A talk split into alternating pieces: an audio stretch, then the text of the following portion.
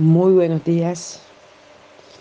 Qué bueno es poder mantener nuestra fe, nuestra confianza en nuestro Señor. Y dice la Biblia que la fe viene por el oír y el oír la palabra de Dios. Y eso es lo que vamos a hacer esta mañana. Vamos a oír su palabra y vamos a oírlo a Él hablar a nuestro oído, nuestra vida esta mañana. Quiero que vayas conmigo a Ezequiel capítulo 3. Y vamos a leer en el nombre del Padre, del Hijo y del Espíritu Santo. Ezequiel capítulo 3, Biblia parafraseada al día. Él me dijo, Hijo de hombre, come, come, lo yo te lo he dado, come este rollo. Luego ve y da este mensaje al pueblo de Israel. Tomé entonces el rollo, cómelo todo, me dijo y cuando lo comí tenía el gusto dulce de la miel. Luego él me dijo, Hijo de hombre, yo te envío al pueblo de Israel con mis mensajes. No te envío a alguna tierra extranjera distante, donde no entenderán el idioma. No, no, no. A tribus con lenguas extrañas y difíciles. Si lo hiciera, ellos me escucharían. Yo te envío al pueblo de Israel y no te van a escuchar a ti como no me han escuchado a mí, pues todos ellos son duros, descarados y testarudos. Pero mira que yo te he hecho duro y testarudo también, tanto como ellos. Yo he hecho tu frente dura como la roca, así que no tengas miedo de ellos, ni temas sus miradas amenazantes e iracundas, aunque sean tan rebeldes. Luego él agregó, Hijo de hombre, Deja que mis palabras penetren en lo profundo de tu propio corazón. Primero escúchalas tú mismo atentamente. Luego ve a tu pueblo en el exilio y escuchen o no, diles, esto es lo que el Señor Dios dice. Wow, tremenda esta palabra. Encontramos al profeta Ezequiel. Es uno de los profetas que más me encanta a mí. Trae unas palabras bastante fuertes pero también muy, pero muy edificantes.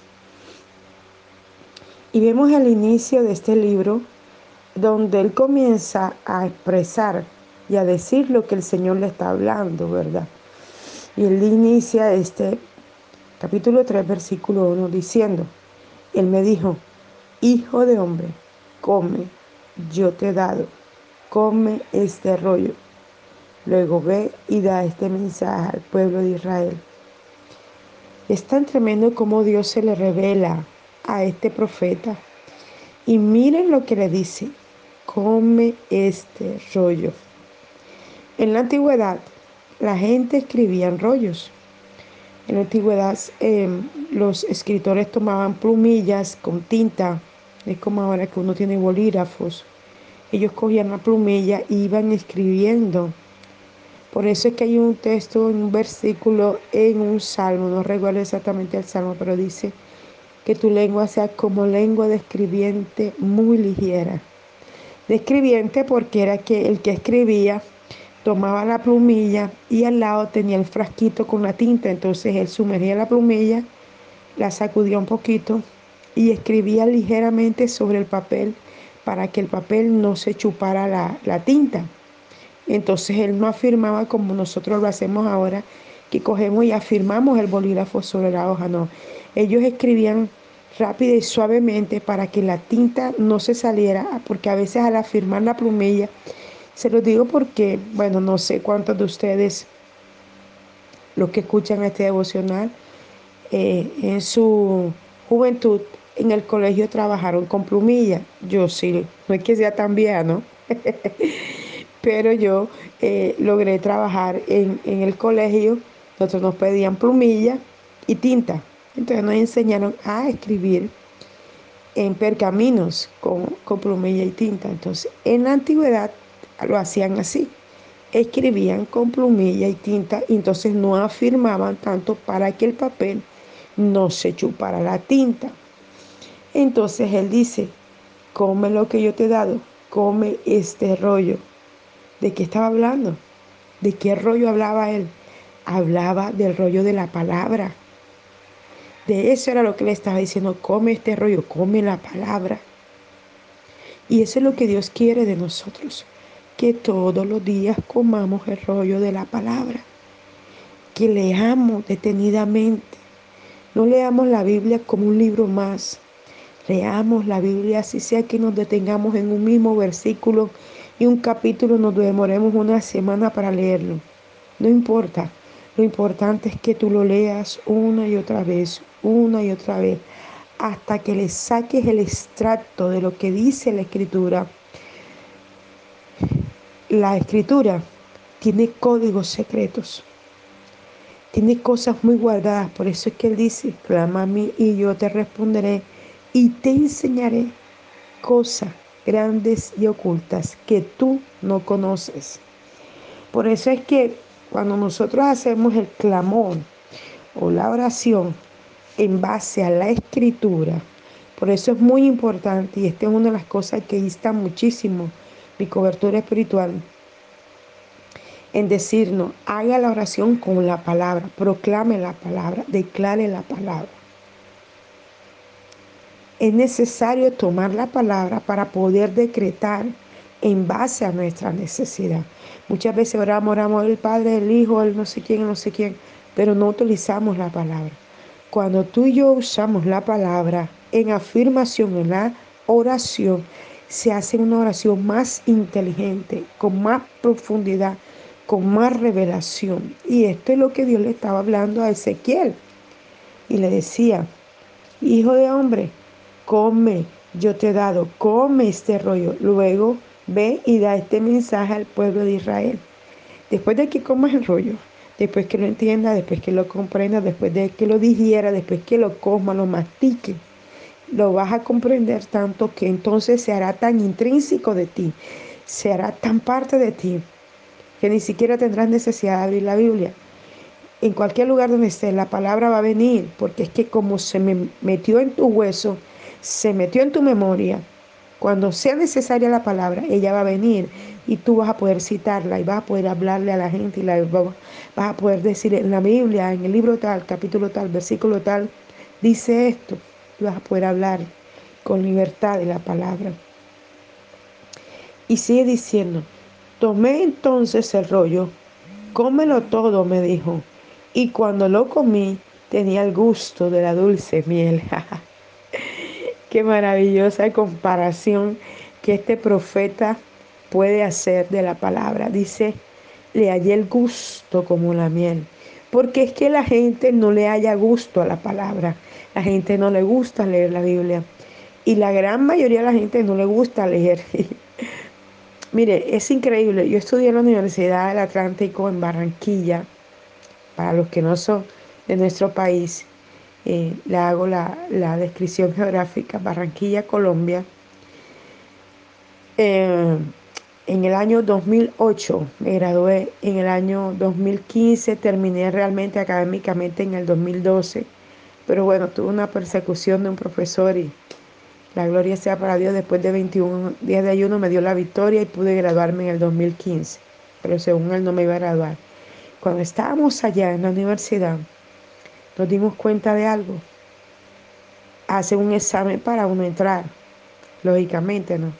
Y comenzaron a descubrir que muchos de los estudiantes, yo terminé en el 1986, terminé yo en el colegio y vine a estudiar a la universidad hasta el 2008. Miren cuántos años había pasado.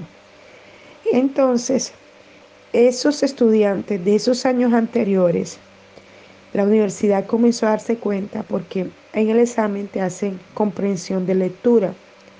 Y cuando tú lees, tú extractas lo que dice el libro, el periódico, la Biblia, lo que estés leyendo, lo que está allí y comprende lo que está enseñando comenzaron a darse cuenta que todos los estudiantes que habían entrado no sabían extractar, no sabían sacar la idea principal, la idea central, las, eh, cada parte del escrito no lo sabían sacar, no, no podían hacer una comprensión de lectura, no sabían escribir, escribían de manera incorrecta las palabras. Y les tocó hacer unos cursos de lectoescritura. Mire tan grave lo que estaba sucediendo con chicos que habían terminado el bachillerato y estaban entrando a la universidad.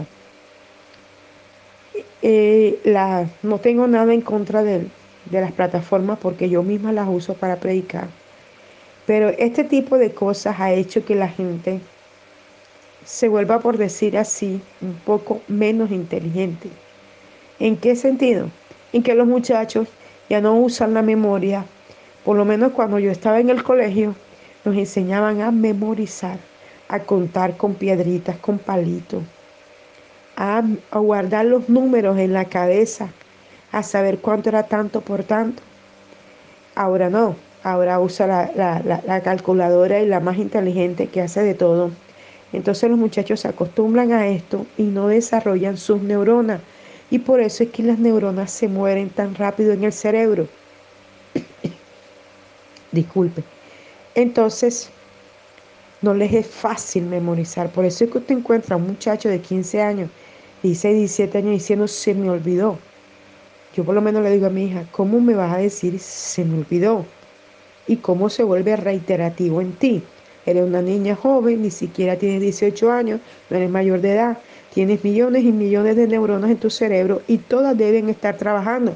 Entonces no se te debe olvidar algo. Eso se deja ya para personas mayores después de 40 años, que por el ejercicio de tantas cosas en la vida, la memoria se va desgastando.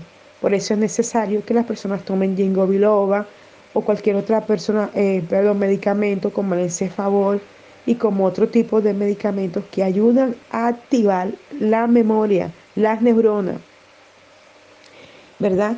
Entonces, volviendo a la palabra del Señor, cuando tú la lees, la memorizas, la entronizas, le, encuentras el gusto, le encuentras el gusto a la lectura, le encuentras el gusto a escudriñarla, a profundizarla. Por eso es que el enemigo no le agrada que tú y yo leamos la Biblia. Porque cuando tú y yo leemos la Biblia, descubrimos los secretos profundos que están allí para nosotros. Discúlpeme que estoy un poco agripada entonces puedes descubrir todos los secretos, todo lo que necesitas, la respuesta que requiere están en la escritura de todo lo que tú necesites.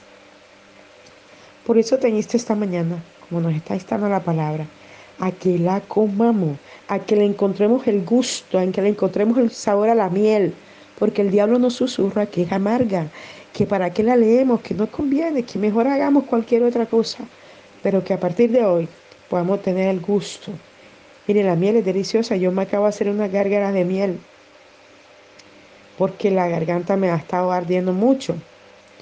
Entonces, cuando tú pruebas la miel es deliciosa. Y mira, cuando tú pruebas la palabra, cuando tú lees la palabra, wow, tú descubres unas cosas. Yo me maravillo. Yo me maravillo cada madrugada, yo me maravillo cada tarde, porque en la mañana hago el devocional con ustedes.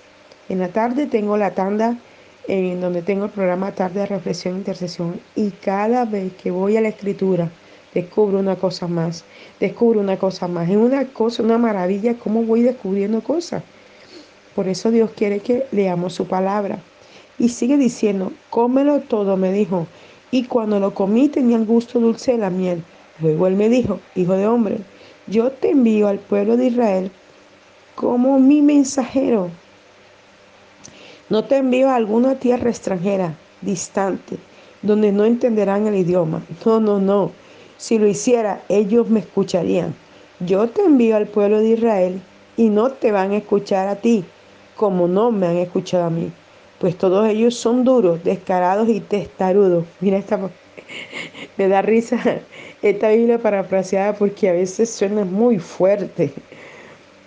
Pero es tremendo cómo Dios envía a Ezequiel a una tarea que él sabe que aunque Ezequiel la cumpla, no va a haber una respuesta. Porque él le está diciendo a Ezequiel, ve, yo te mando, pero yo sé que no te van a escuchar. Porque yo mismo les he hablado y no me escuchan. Mas sin embargo, ves.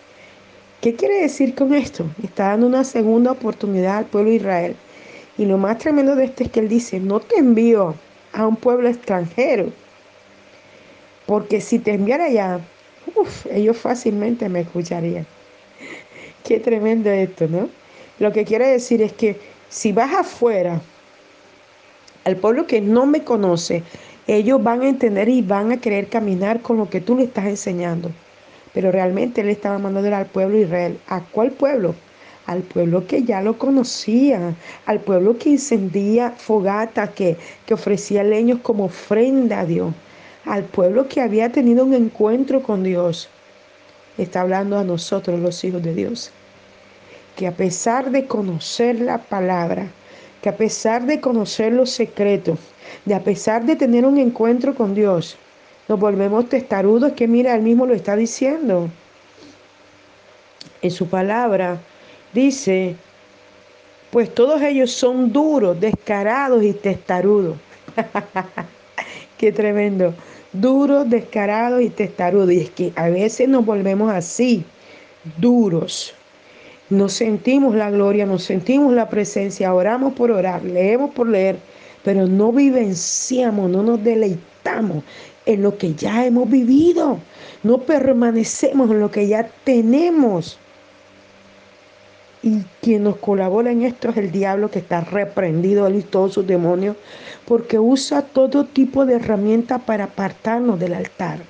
Pero hoy en el nombre de Jesús nos determinamos a no permitir que Satanás use ninguna herramienta para apartarnos de la presencia de Dios y deleitarnos en Él. Él dice, somos descarados. ¿Y sabe por qué dice eso? Porque venimos, ah, entonces Señor, necesito esto y aquello aquí, y tú no me has respondido, ¿y hasta cuándo? Mucha gente hace atrevida y con tu más.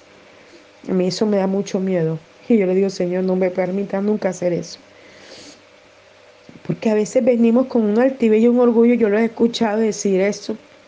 Ajá, y entonces, en estos días, yo exhortaba a mi hija y le decía, Tú quieres ser bendecida y tú no oras, y tú no buscas a Dios.